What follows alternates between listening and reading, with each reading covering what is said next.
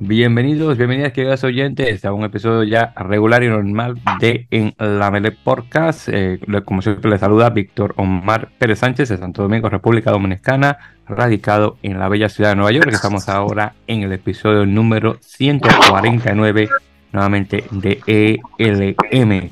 en esta ocasión me acompaña, que tiene un tiempito que no estaba conmigo, el Andy, nuestro hermano César Andrés Fernández Balón de Radio Rugby México, localizado en Guadalajara, Jalisco, México. Eh, Andy, hermano, ¿qué tal? ¿Cómo estás? Buenas noches. Hola, Víctor. Buenas noches. noches. Todo bien, todo bien. Sí, ya tenía un rato que no estaba por aquí, este, pero, pero bueno, ya listos. Y este, eh, no nos estafaron, gente, no nos estafaron. Ya tenemos nuestros boletos para el juego de Francia. Este, se logró victoria. Eso mismo, hermano. Sí, ya saben, chicos, que vamos a estar ahí en el partido de Francia-Italia para la Copa Mundial allá en Francia.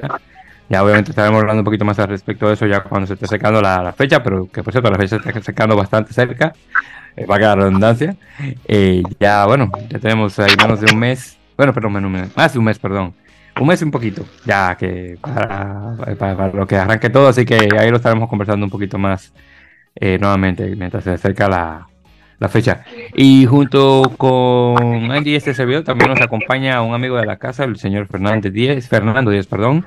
Eh, ya lo conocen, nuestro amigo colombiano, eh, más conocido obviamente por ser parte del, podcast de El Otro Lado del Try, junto con nuestro amigo Juan Vaso, que se llama saludos, que vamos a ver cuando tenemos a Juan, pueda desocuparse de sus eh, obviamente de, sus prioridades por allá en, en Sydney, perdón, Sydney, no, en Melbourne, en Australia, perdón, allá en el estado de Victoria. Eh, Fernando, hermano, muy buenas noches, ¿qué tal? Bienvenido nuevamente. Hey, muy buenas noches para todos, gracias Víctor nuevamente por la invitación. Eh, Andy, muchas gracias también por, por, dejarme aquí en este gran podcast eh, donde conocemos siempre lo mejor del rugby americano, suramericano y bueno, no, súper agradecido y, y, con muchas ganas de que hablemos de qué está pasando en la actualidad del rugby internacional. También igualmente, hermano, gracias nuevamente por tu, tiempo, obviamente. Muy bien, entonces vamos a entrar de caballeros para no tomar mucho, mucho tiempo porque cada, cada quien tiene sus cositas de hacer, así que vamos a ver si arrancamos de una vez. Así que primero, lo que ya ha pasado que no hemos cubrido, eh, primeramente, eh, lo que te cubrió la semana pasada, tuvimos un poquito de rugby internacional, en las Américas, así que vamos a cubrir primero. Tuvimos eh, el partido de Uruguay contra Namibia, donde Uruguay ganó por 26 a 18. También eh, Namibia se jugó contra Chile, partido que quedó con de 28 a 26. Después Estados Unidos jugó contra Portugal, partido que quedó 46 a 20 para el lado portugués. Desafortunadamente Estados Unidos no se pudo desquitar eh, la final eh, del repechaje o, la repesca para ir al Mundial. Y Portugal le metió bastantes puntos a Estados Unidos nuevamente. 46-20, un partido que estaba 29 a 20 para el minuto 59 o 60 y bueno, se le fue a las manos a los gringos desafortunadamente. Canadá tuvo dos partidos en eh, visitando a, Tonga, allá en Nuku'alofa, la capital. El primero el partido terminó con 28 a 3 y el segundo 36 a 12. Obviamente Canadá desafortunadamente bastante nuevamente con sus eh, jugadores, que sabe si la cosa llega a cambiar al final, pero bueno, así está la cosa. Y esos nuevamente son los partidos de la semana anterior. Eh, luego en esta semana justamente que estamos grabando, eh, tuvimos los siguientes partidos. Primero tuvimos Uruguay jugándosela contra Argentina 15, donde pudieron ganar por 33 a 13. Así que bastante bueno ese, el marcador. tuvimos dos tries por parte de Herman Kessler, uno por Manuel Ardao, eh, otro por eh, Lucas Bianchi y uno por el veterano Felipe Verquez en el minuto 80. Eh, lo único que se pudo marcar por parte de Argentina 15 fue un try por parte de, este muchacho del Gui. Y nada, realmente fue lo único que se pudo hacer. Honestamente me sorprende bastante por parte del equipo de... Normalmente de Argentina 15 pensaba que iba a ser un poquito más, pero bueno, ya luego de ahí tuvimos el otro, el otro partido también de Estados Unidos, que fue contra Georgia, que eran tres partidos en, Europa. Este otro terminó por 22 a 7, un partido un poquito más cerrado. Parece que Estados Unidos se despertó después de lo que ocurrió con Portugal. Eh, hicieron trabajar a los, a los georgianos para poder tener esa victoria, nuevamente 22 a 7. Eh, acá solamente marcó Try el medio Scrum Ruben de Haas. y nada más, desafortunadamente. Pero sí, eso fue lo que más ocurrió en relación al eh, rugby internacional de este lado. Pero también esta semana tuvimos los partidos del sudamericano, el sudamericano, perdón, cuatro naciones.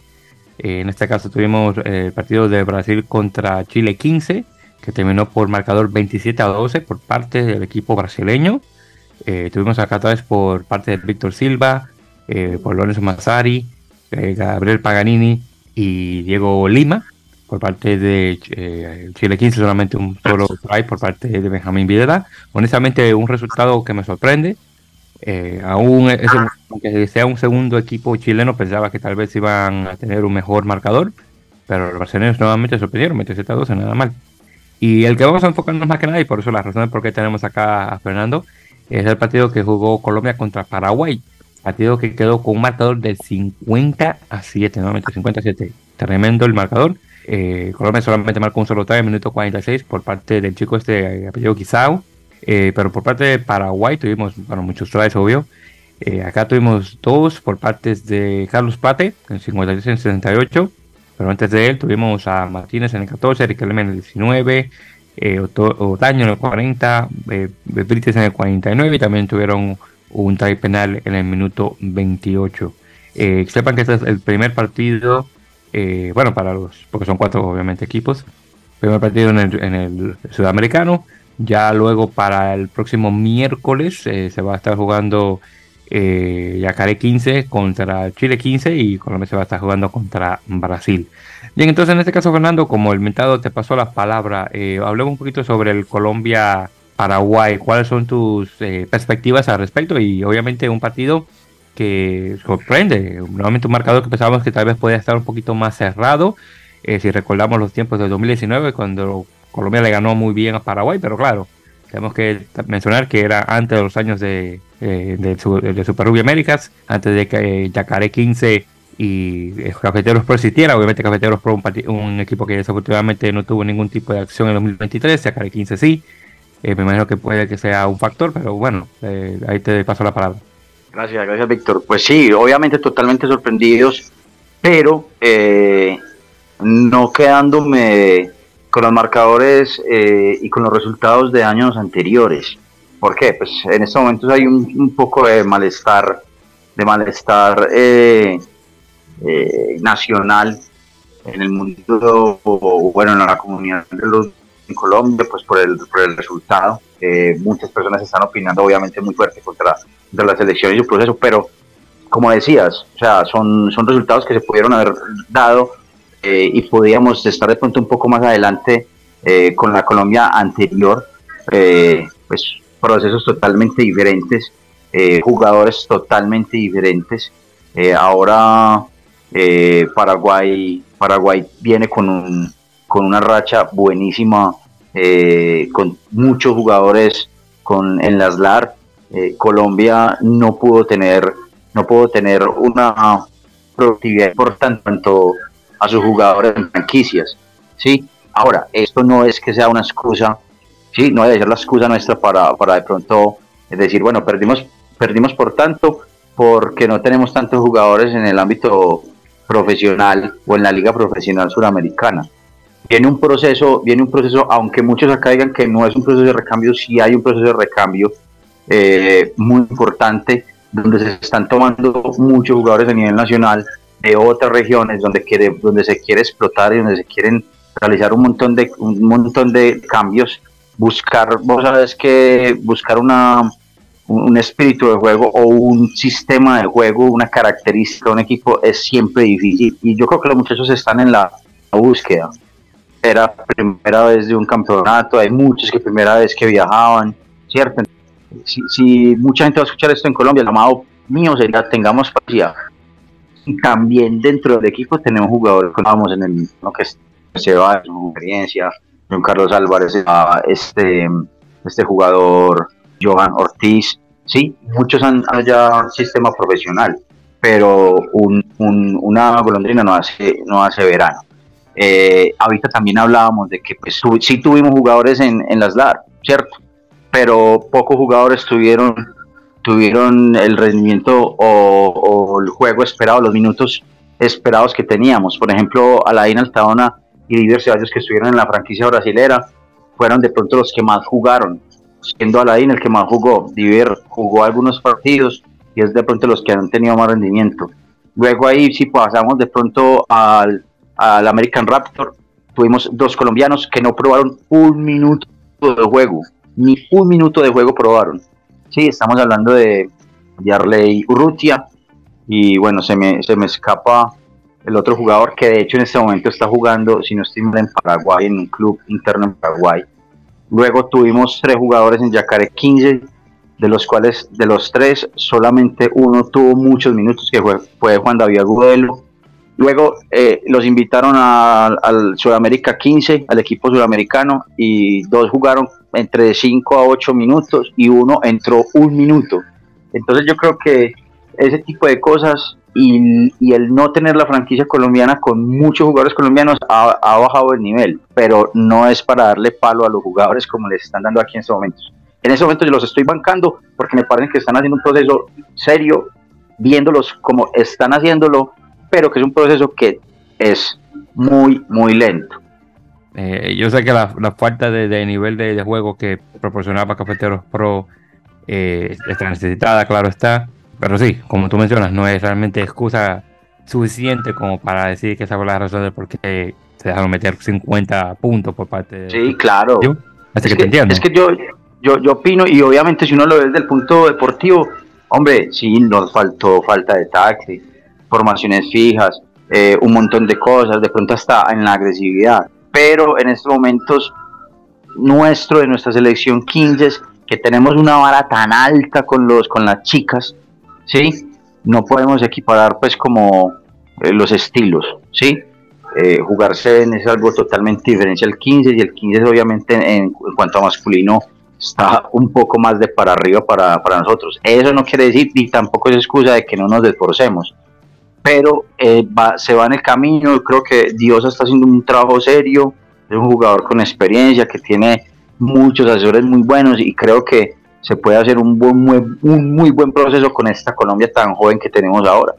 Y bueno, y eso es lo que esperamos, que, pueda eh, pasar al futuro. Obviamente que los tucanos puedan ser competitivos. Ya, eh, Totalmente, Víctor. Y, es más, es más, te lo voy a decir, puede, puede que no ganamos, puede que no le hagamos ni 10 puntos a Brasil, porque Brasil es un equipo que viene de las LAR casi completo, con un sistema demasiado, demasiado exigente y puede que no le hagamos tampoco a Chile, ¿sí? Entonces, no nos extrañemos que por parte de, Brasil nos llevemos otra, otra pela, como, así, como decimos acá, y por parte de Chile también. Pero hay que bancar los muchachos, hay que apoyarlos a los chicos y, ver qué es lo que sucede más en el ámbito profesional y, ver qué, qué, es lo que sucede más en el ámbito de juego para los, para los chicos, porque pues se nos presenta muy poco el, el roce internacional y eso también dificulta muchas cosas. Pero de que hay que apoyarlos, hay que apoyarlos. Eh, no, claro, de que, hay que apoyar a los chicos, definitivamente, ¿no? Eso no te, nunca te voy a nunca te voy a decir lo contrario. Ahí, veremos qué tal. Eh, siempre en cuanto vamos a ver cómo se, ven las caras con, con Brasil, ojalá que tenga un, buen, mejor eh, partido, obviamente después de la experiencia que tuvieron contra Paraguay. Pero bueno, eso, eso está por verse. Ahí, veremos, ahí veremos qué tal. Muy bien, entonces ahí continuando. Eh, además de esto de, rugby a 15 que tuvimos, también tuvimos un poquito de rugby a 7. En este caso tuvimos el torneo del RAN 7, el, de Rugby Americas North. Este, este torneo fue de extrema importancia, más que nada porque era para la clasificación a las Olimpiadas de, París 2024, en ambos en masculino y femenino. En, la competición femenina tuvimos cuatro equipos solamente, Canadá, Jamaica, México y Santa Lucía, mientras que en, el de hombres tuvimos a México, Jamaica, Bermudas, Barbados, Estados Unidos y Canadá. De hecho, había un, otro equipo más en el de hombres, que era San Vicente y las Granadinas, pero desafortunadamente decidieron salir de la competencia. Ya van como dos veces que hacen eso. No es la primera vez que ese equipo tiene problemas de, sacar un, equipo al, campo no por falta de jugadores o lo que sea, no, honestamente no sé. Pero bueno, en todo caso, el torneo este eh, estuvo bastante reñido en algunas ocasiones, de hecho tuvimos buenos eh, resultados, diría yo. Pero, más que, pero sabemos obviamente que más que nada iba a quedar en, masculino, iba a quedar Estados Unidos contra Canadá probablemente. y en, y en mujeres va a quedar Canadá junto con México, que son los equipos más grandes. desafortunadamente en las islas todavía no tenemos ese nivel. en todo caso, el partido que por el bronce, en este caso en femenino, fue Jamaica contra Santa Lucía. Jamaica ganó 27 a 12, así que las chicas de Jamaica van eh, representando a eh, Norteamérica y el Caribe en el Challenger Series, en el segundo torneo eh, de, de, de, Rugby. luego en la de oro tuvimos a Canadá ganando a México por 53 a 0. Eh, obviamente le falta mucho nivel a las chicas mexicanas aún para estar ahí a la par con las canadienses o las estadounidenses en la región norteamericana continental. Así que México pasa eh, con plata, no solamente al Challenger, pero también al, repechaje o la repesca para ver si encuentran una posición eh, allá en las Olimpiadas de, París. Ya luego en hombres, en el bronce tuvimos a México contra Jamaica, donde México le ganó a Jamaica por 10 a, a 7. Tengo que decir, por cierto, que esto es una sorpresa porque Jamaica, aunque no ha jugado eh, el circuito mundial, eh, ha tenido mucha más frecuencia en los torneos grandes de la World Rugby de 7 a comparación de México. Eh, así que un tremendo desafío que, encararon los chicos de las serpientes, pero que lo supieron, a, supieron aguantar de, muy buena manera y van no solamente al Challenge Series, pero también van a la repesca para una posición a las Olimpiadas, así que muy bien por los chicos mexicanos. Y ya en la de oro tuvimos Estados Unidos contra Canadá nuevamente, donde Estados Unidos se le ganó a los locales por 24 a 14. Eh, tremendo partido de Estados Unidos, así que como fanático de las Águilas me siento bien orgulloso de los chicos que van a ir a las Olimpiadas por una tercera vez consecutiva. Bueno, ya con eso repasado y ya después de que Fernando habló, vamos a pasarle ahora la voz a Andy, que es mi copresentador de las Américas, eh, América Norte, técnicamente. Así que, Andy, hablemos obviamente del torneo en general, obviamente cómo le fue a, las serpientes y la final está de Estados Unidos contra Canadá. Sí, eh, bueno, un rank que, como ya dijiste, el clasificatorio para los Juegos Olímpicos. Y siempre que hay un, un, un rank que es, para clasificar a los Olímpicos, bueno, sabemos que Estados Unidos y Canadá siempre están con sus equipos completos. De hecho, es el, el único rank de todo el proceso entre, entre de todo el ciclo olímpico al que, al que van, no, no van a los, a los runs que no son clasificatorios. Las selecciones mexicanas eh, creo que tenían muy, muy definidos los objetivos. Primero que nada era mm, asegurarse los, en el caso de las, de las chicas, el segundo lugar, de llegar a la final. Y de la varonil era pues tratar de, quedarse con el tercer lugar, ¿no? De, vencer a Jamaica, eh, que, bueno, en teoría lo que esperábamos, ¿no? Un tercer lugar entre Jamaica y, México, porque, bueno, sabíamos que Estados Unidos y Canadá iban a llegar a la final. Y bueno, afortunadamente las dos selecciones eh, cumplieron hasta donde se les, se les, se les pedía o se les exigía en ese torneo, estando Canadá y Estados Unidos, que era lo más alto que se podía llegar, que era el subcampeonato y el tercer lugar. Aunque fue un, un run, sí de repente tiene, el torneo tiene un poco más de nivel en el sentido de que, por ejemplo, Jamaica aumente nivel. Y creo que, por, por ejemplo, Barbados también ha subido mucho su nivel con jugadores de algunos que juegan en Inglaterra. Este, y son físicamente más grandes y entonces empiezan a jugar un mejor rugby, igual que Bermudas también pero eh, un run también que en el sentido cada año, entre comillas, en cuanto participé en todo eso, creo que lo veo peor. Este, antes teníamos más, eh, más equipos en el RAN, ahora hay muy pocos. Eh, ese es un problema que, que la, Confederación o, Rugby Américas este, North tiene que atender porque, porque sí cada año se ve, se ve tal vez a lo mejor más nivel, pero menos participación de los equipos. Entonces, es complicado. Este año no tuvimos, no, no estuvo Caimán, no estuvo Guyana, no estuvo Bahamas, eh, eh, no estuvo la República Dominicana, que ya había estado antes. Entonces, eh, es complicado así que la región pueda crecer. Y en cuanto a las elecciones mexicanas, pues nada, la femenil haciendo lo que, lo que, lo que tenía que hacer, que era ganarle a Jamaica sobre todo en este en el primer encuentro lo perdieron en la última jugada, y unos errorcillos en la última jugada de costaron el try, pero en el juego definitorio en, el segundo día fueron sí fueron mejores eh, y bueno terminaron ganando el partido, ¿no? Con una selección que sí ha crecido mucho, mucho, mucho con los años y sobre todo ahora que tiene cuatro jugadoras que están jugando en el en el, en el, en el circuito de Seven Estados Unidos, en el Premier Rugby Sevens, y que se dedican a, a, eso, pues le suben muchísimo el nivel, ¿no? Al, al, a la selección y aportan mucho, ¿no? Son, son cuatro jugadoras que están de, eh, durante parte del año están de lleno eh, metidas a jugar rugby y al Sevens allá en Estados Unidos y que, y que aportan mucho, sobre todo en la parte del profesionalismo y del, y del nivel y la intensidad y la calidad de juego y se complementa bien con las chicas que están aquí, ¿no? Que al, tener actividad con la selección últimamente tan, tan seguido, pues están, eh, está, está, hay un buen grupo formado y ya tuvieron centroamericanos y han tenido torneos de preparación y entonces han estado jugando muy bien. Algunas cositas todavía que, que hay que mejorar, pero bueno, eso como todos, ¿no? Entonces este, eso se va a dar. Y, nada, felicidades a las chicas. Ahora pues el pase al repechaje y al Challenger Series. Ya tenía rato que, el, el, Challenger este, se fue el año pasado, pero el, repechaje olímpico, si no me recuerdo si hace cuatro años se fue o no, creo que sí. Y pues nada, en cuanto al Barranil, unos juegos igual. Eh, yo pensaba, por ejemplo, el partido con Bermudas creo que iba a ser un poco creo que es el juego, entre comillas, más sencillo de todos. Y yo pensé que el juego con Barbados iba a ser un poco más complicado, pero los chicos lo resolvieron muy bien. Eh, fueron muy dominantes todo el tiempo. Y el juego con Jamaica por el tercer lugar, que fue muy, muy cerrado, pero creo que también fueron, fueron jugaron mejor. No, no fue un, una victoria de suerte ni nada, ni mucho menos. Fue, fue mejor la selección mexicana, manejó mejor. Creo que eh, de a poco, de a poco se le encuentra cada vez la forma de ser más, de hacerle más partido a Jamaica en el sentido físico. Los jugadores de Jamaica son muy físicos, son muy grandes.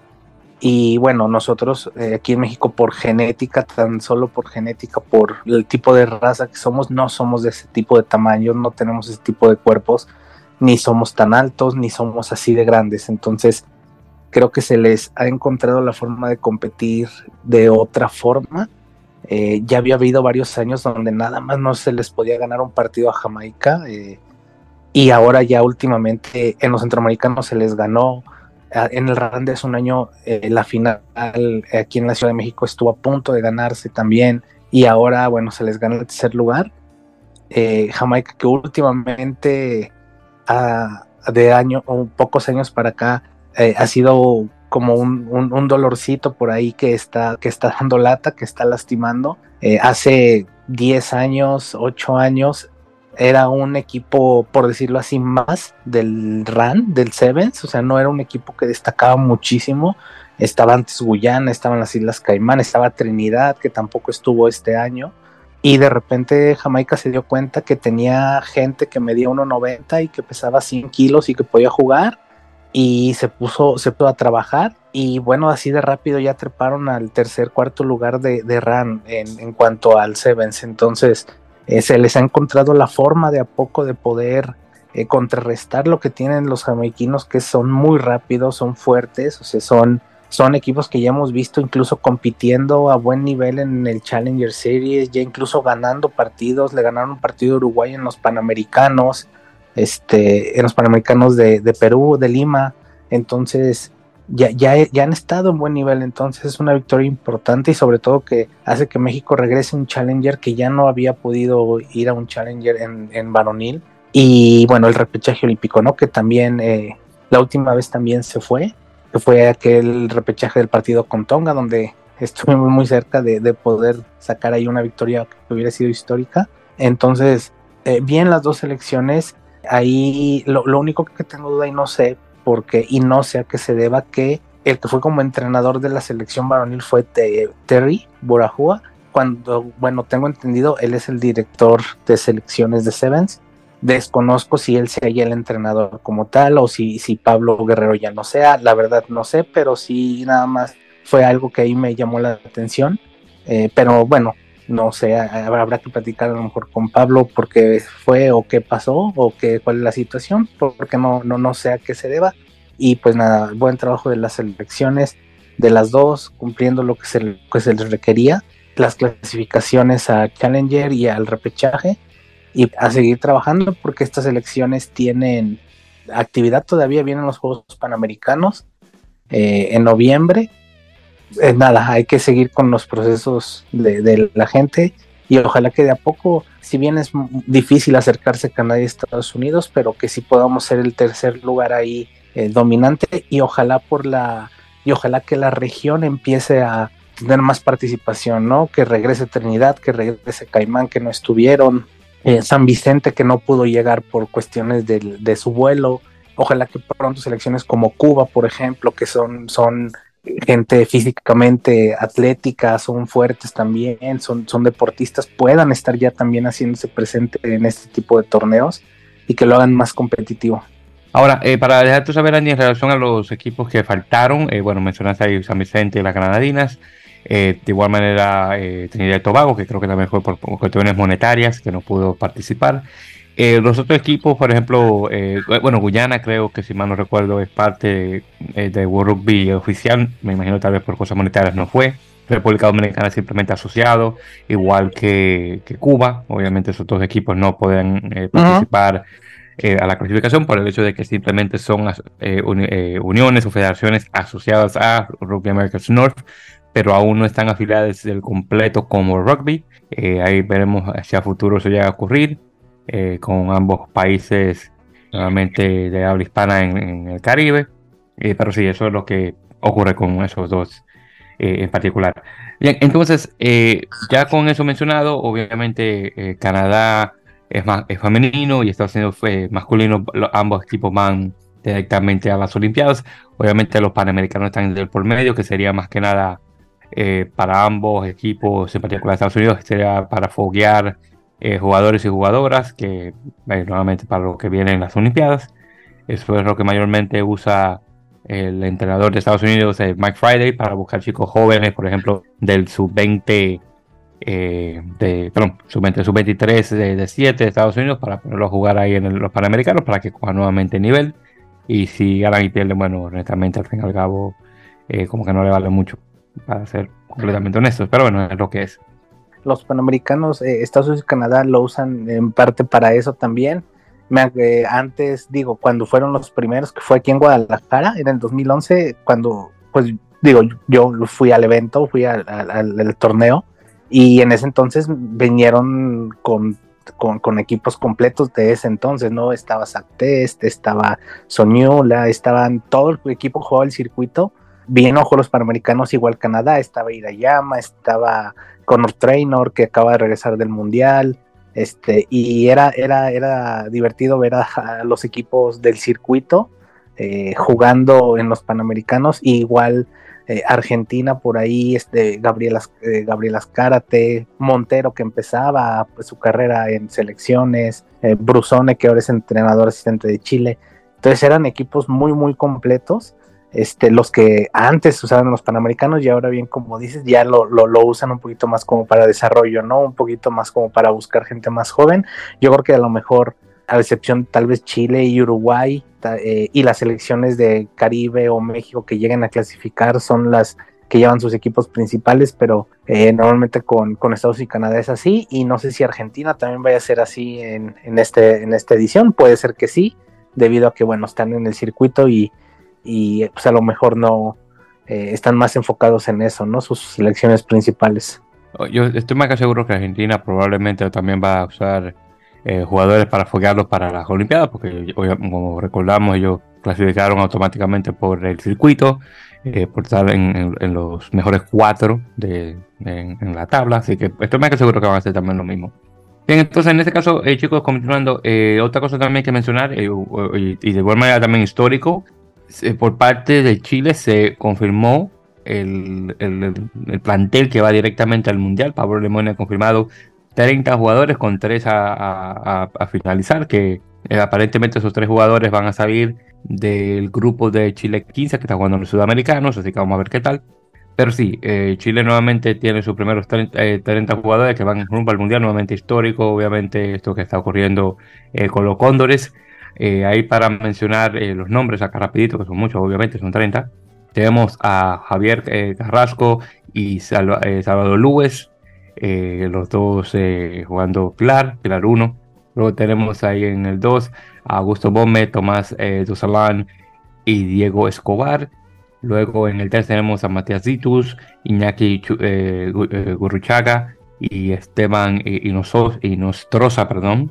Luego en la segunda línea tenemos a, Javier Reitzman, Santiago Pedrero, Augusto Sarmiento y Pablo Huete. Eh, que, que, va al Mundial, que creo que es justo, de esos jugadores que tienen muchísimo tiempo jugando en Francia, cuando estaba jugando en Bayonne, eh, junto con Ramón Ayarza, que todavía me sorprende que Ramón Ayarza no haya clasificado, pero bueno, en todo caso. Luego la tercera línea, Alfonso Escobar, Raimundo Martínez, eh, Clemente Saavedra, Martín Sigren e Ignacio Silva. Ya en los packs, en el, medio scrum, Lucas Carballo, Marcelo Torrealba, ex jugador de Major League Rugby con Austin, y Benjamín Videla. Luego en la apertura, Rodrigo Fernández, que, muy bueno, y Santiago Videla, que está últimamente pateando todos los puntos de los Cóndores. En los centros tenemos a Pablo Casas, Matías Garifulich, eh, José Ignacio Larenas y Domingo Saavedra. Luego en las salas tenemos a Nicolás Garifulich y Franco eh, Velarde. Y finalmente eh, de fullback o Iñaki Ayaza y Francisco Uroz. Y nuevamente son 30 jugadores con 3 más a confirmar. También hay que mencionar que tenemos eh, acá un grupo de, de tres pares de, hermanos, en este caso. Eh, primero tenemos obviamente los hermanos Garífolis, Matías y Francisco. Eh, luego tenemos a los hermanos Saavedra, de, de, igual manera que están acá presentes con Domingo y Clemente. Y finalmente, a ver, ¿cuáles son los otros? Creo que son los hermanos Escobar eh, que me faltan acá con Diego y Alfonso, eh, lo cual no está nada mal, nuevamente eh, tres pares de hermanos jugando en esta selección chilena. Bien, entonces chicos, si tienen algún comentario al respecto de este, nuevamente este grupo histórico de, de cóndores que van rumbo al Mundial adelante, Andy, te paso la palabra. Sí, bueno, una histórica selección chilena, ¿no? Los primeros que van a jugar un Mundial para su país. sí, un, un Chile que, que lo que tiene que buscar es aprovechar la experiencia, ¿no? De jugar contra los mejores, contra selecciones que probablemente si no es en el mundial no van a jugar en mucho, mucho tiempo, como Inglaterra, como Japón o tal vez como Samoa. Pues nada, eh, disfrutar, disfrutar la experiencia, disfrutar foguearse contra lo mejor del mundo, eh, saber dónde están parados en ese nivel también. Y nada, todo es ganar, ganar para los chilenos desde, desde que clasificaron al mundial.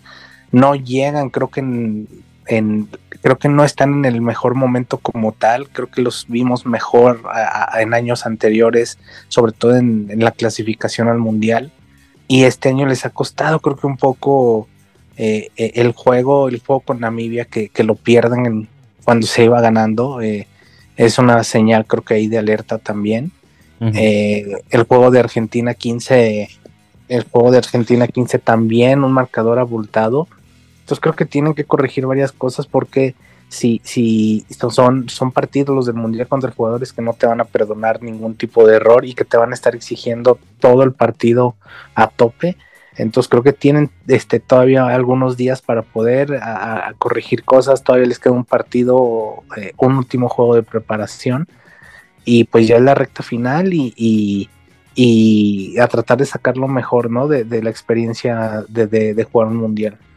Eh, sí, y recuerda que también nos falta un segundo partido con eh, Argentina 15 que se va a jugar el próximo sábado 26 de, agosto en, Temuco, en el sur eh, así que vamos a ver qué tal con ese. Fernando, hermano, si tienes ahí algún comentario en relación a este grupo chileno nuevamente rumbo al Mundial, adelante. No, a mí me parece, a mí me parece, Héctor, que es una, selección que se lo merece, vienen trabajando fuerte con su seleccionador y, yo creo que van con muy buen apoyo del pueblo chileno. Lo que es Seldrinan demostró que puede llegar a muchas cosas muy buenas.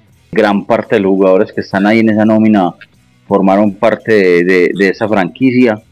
Y, creo que sí, tienen que apretar un poquito el acelerador, corregir ciertas cositas, como decía Andy, en cuanto a, estos últimos partidos de, de preparación para ya viajar pero creo que ya llegar allá es una ganancia impresionante y es aprovechar todo lo que puedan eh, sustraer bueno del mundial. Creo que va a ser impresionante. Creo que eh, vamos a ver un Chile muy, muy diferente después del Mundial, porque pues aprender de los mejores, aprender de, los, de las mejores selecciones, de ver cómo juegan, de ver cómo es, es realmente un partido, un test match internacional en un mundial, es una cosa totalmente diferente. Yo creo que el, el, rugby chileno va, va, a crecer mucho más del, después del mundial.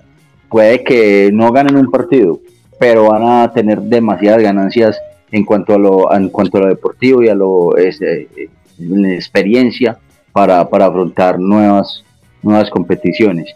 Entonces hay que, hay que verlos porque ya se entraron en el primer mundial y, creo que van a seguir ahí en la, en, la ruta para, para, próximos. Eso es lo que esperamos que, y ojalá que pueda ser de esa forma. Es interesante eh, eh, también lo que, lo que comentan.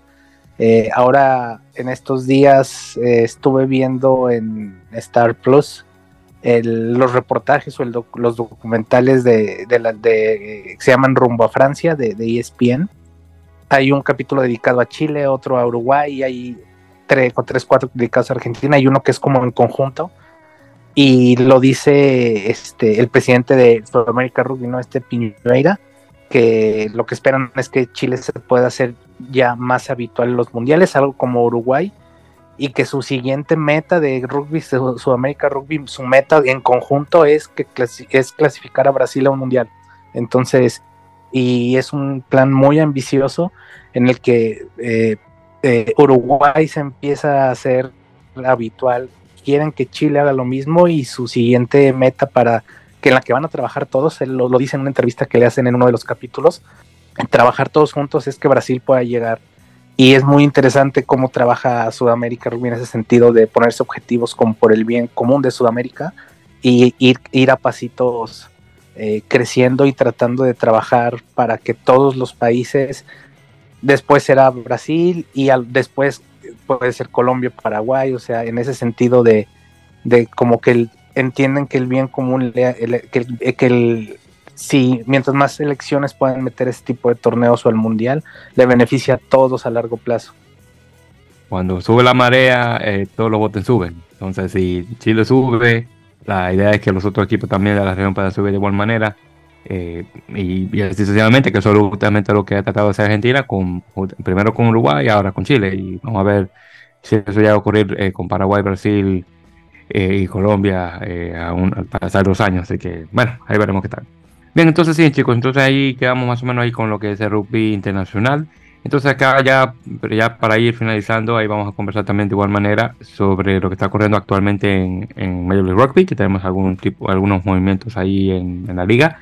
Eh, primeramente tuvimos eh, el draft universitario de Major League Rugby, para los que no lo conocen, el draft es eh, cuando se escogen los mejores jugadores universitarios que declaran su disponibilidad para el draft eh, jugadores que tienen la posibilidad de recibir un eh, contrato duradero con el equipo que lo vaya a seleccionar. Y, pero claro, el problema que ha tenido el draft más que nada es jugadores que entran o son seleccionados, pero desafortunadamente nunca llegan a conseguir tiempo de juego porque hay algún jugador ya con un poco más de edad o algún jugador extranjero que le quita, en este caso, la plaza que hubiera usado eh, ocupado este otro jugador doméstico. Entonces eso es uno de los problemas grandes que tiene eh, eh Major League Rugby en general como liga, pero bueno, ya hay que decir.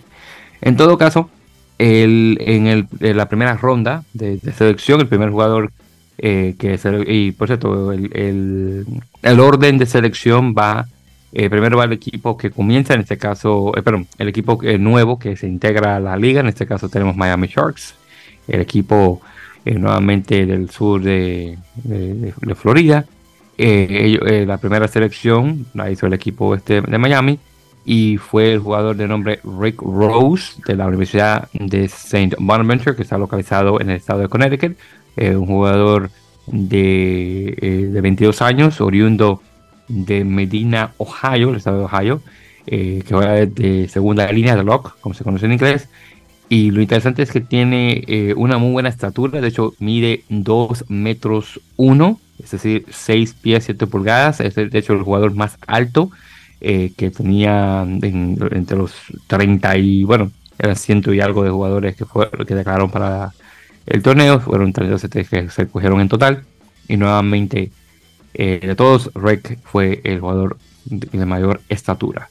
Luego ahí en segundo lugar eh, quedó eh, originalmente era Toronto Arrows, que tenía ese espacio, pero se le vendieron su plaza de selección a Houston Supercats en, por cambio de un jugador, en este caso Robbie Poppy, jugador internacional con, con, Canadá, que se va a juntar ahora con el equipo de Toronto, Toronto Arrows.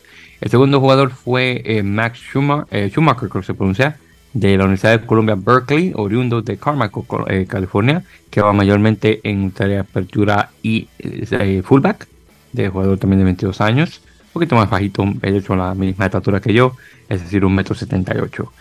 pero nuevamente segundo seleccionado. Ya luego de ahí tenemos a, a Márquez Fualau de Central Washington University, eh, que fue escogido por Dallas Jackals, oriundo de Kent, Washington, eh, jugando de tercera línea, 23 años. Luego tuvimos uno eh, de nombre Noah Brown de la Universidad de Indiana, de hecho una de las mejores universidades de esa parte de Estados Unidos, de la ciudad o el pueblo de Mishawaka, Indiana, que juega de centro, de 22 años. Luego en quinto lugar tuvimos, y por cierto, el equipo de Chicago Hounds lo escogió, así que se mantiene en el área de eh, del medio oeste, el Midwest como se conoce. Luego en Quito tuvimos a Matt Antisep, de, que es de Dartmouth eh, College, eh, oriundo de Nueva York, Staten Island específicamente, fue escogido por el equipo de Los Ángeles, que ya luego vamos a hablar un poquito al respecto de eso. 24 años con 1,83m. Luego tuvimos a Julian Roberts, escogido por Nola Gold, el chico oriundo de Kapolei, Hawaii y jugando con Life University, una de las mejores universidades eh, de rugby de Estados Unidos, que está en el pueblo de Marietta, ahí en el estado de Georgia, así que está mismo relativamente cerca del área de, de Nueva Orleans. Eh, luego en séptimo eh, tuvimos a Sian Darling de Lindenwood University, que es una también de las mejores universidades de rugby de Estados Unidos, originario de Dublin, Ireland, o de Irlanda específicamente. Eh, que aparentemente tuvo un tiempo en la academia de Leinster, pero desafortunadamente no tuvo mucho eh, precedente ahí y decidió ir, eh, a Estados Unidos a jugar mientras iba a la universidad. Luego de 8 tuvimos a Nick Laponese de Corland, Nueva York, de la Universidad de, Fairfield University, una de las mejores universidades, por cierto, de, esa parte de Estados Unidos. Fairfield, Connecticut específicamente, 23 años, con la tercera línea. Luego tuvimos a Oren eh, eh, de, Woodlands, Texas, este, que, estaba asistiendo a Life University, también un segunda línea, bueno, tercera línea. 22 años, por cierto. Tenemos a James Rivers eh, de Buckinghamshire, England, de Inglaterra, Universidad de Arizona, fue escogido por San Diego, 23 años, igual de segunda línea. de hecho, fue internacional con el equipo de Hong Kong, sub-20, así que nada mal. Luego en onceavo y juego también por la universidad, de, la universidad, el equipo de Nola Gol. Eh, tuvimos a Gabe Mahuinga eh, de, de Utah, de estado de Utah. Eh, de la Universidad de Brigham Young, de 23 años, jugando de, de, hooker, de talonador. Luego en el 12 tuvimos a Tyron uh, un ala de la, de la, Universidad de Lindenwood, oriundo de la ciudad de Tulsa, en el estado de Oklahoma. De hecho, es el hermano de un internacional con Estados Unidos, Marlon Ajiburi. Eh, los dos son los hermanos menores de Michael Ajiburi, que anteriormente no jugó con Estados Unidos en la, nacional, pero jugó por muchos años con el equipo de Denver Barbarians y fue de hecho un presidente en el rugby eh, amateur. Y ya luego en el 13, en la primera ronda, porque eran tres equipos, tuvimos a Gaby Casey, de la Universidad de Victoria, oriundo de, de, Ottawa, eh, la capital de, bueno, de Canadá, en un centro de 24 años. Lo interesante de, de, Casey, que de hecho es internacional no solamente el sub-20 y con Canadá A, el segundo equipo canadiense, pero también por el primero, y de hecho ganó eh, su primera aparición para Nacional, creo que fue en el primer partido contra, eh, contra Tonga, o el segundo, uno de esos de ahí. Y nuevamente se fueron las elecciones, eh, por cierto, fueron, eran tres rondas de 13 jugadores, así que tuvimos un total eh, de 39. No lo voy a decir todos porque son demasiados, más que nada los, de la primera ronda. Eh, nuevamente, lo cual no está nada mal. Eh, ya obviamente vamos a ver si estos jugadores reciben el tiempo de juego. Bien, eh, ahora yo había mencionado que Los Ángeles había escuchado, eh, perdón, escogido jugadores y solamente para aclarar, eh, sí, un equipo de Los Ángeles va a regresar a, a Major Rugby, pero desafortunadamente por el hecho de que un equipo se va a mudar de una ciudad a otra. Se confirmó que el equipo de Atlanta, Rugby ATL, va a mudarse de ahí, del área de, de Atlanta, hacia Los Ángeles, eh, ya que fue vendido por otro grupo eh, correspondiente que ya tiene parece toda la documentación en orden y nuevamente una, una mudanza de equipo nuevamente de Atlanta a Los Ángeles. Me siento muy mal por, lo, por la fanaticada, claro, que tuvo muchísimo tiempo eh, con el equipo de Atlanta desde sus inicios, pero bueno, vamos a ver qué tal y ojalá que un equipo re, pueda regresar al estado de eh, Georgia o Georgia. Bien, entonces, eh, ya con eso hay probablemente también para mencionar eh, firmas y demás. Eh, una de las firmas más grandes que podíamos conversar en relación a, a esto de, de, Miami Sharks, equipo nuevo de, de, de Rugby, es el hecho de que Manuel Ardao, el internacional eh, uruguayo, ha confirmado que sí va a firmar con el equipo eh, de Miami, lo cual no está nada mal. De hecho, tenían ya conversaciones con otros jugadores, dos más, en este caso que eran Tomás Inciarte y ahí había otro. Ah, Felipe eh, Echeverry, sí, el, el, el, la apertura. Esos dos, junto con Ardao. Vamos a ver si se deciden después de la Copa Mundial eh, ir a tratar suerte en Norteamérica. Eh, mencionar. Ah, bueno, también tengo que hacer la mención eh, brevemente de que aparentemente Rugby está seriamente pensando el expandir o considerando eh, expandir el número de equipos en la Copa Mundial de 20 a 20, 24, pero para eh, 2031 para la Copa Mundial de Estados Unidos, que es inaudito esperar tanto tiempo. Eh, cruzando los dedos que la cosa pueda cambiar tal vez para eh, Australia 2027, pero bueno, eso está por verse. Bien, entonces ya para la próxima, vamos, la próxima semana vamos a tener el partido de Colombia contra Brasil. Nuevamente se va a jugar el próximo miércoles también de eh, igual manera.